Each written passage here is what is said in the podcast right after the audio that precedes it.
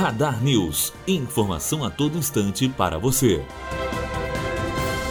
O presidente do Senado Federal, Davi Alcolumbre, marcou para hoje a primeira reunião de líderes da legislatura, que se iniciou na última sexta-feira. Segundo o presidente, dois temas estarão na pauta do encontro: as medidas propostas pelo ministro da Justiça e Segurança Pública Sérgio Moro para combater a corrupção o crime organizado e os crimes violentos, além da reforma da Previdência. Matheus Azevedo, aluno do segundo ano de jornalismo, direto para a rádio Unifoa, formando para a vida.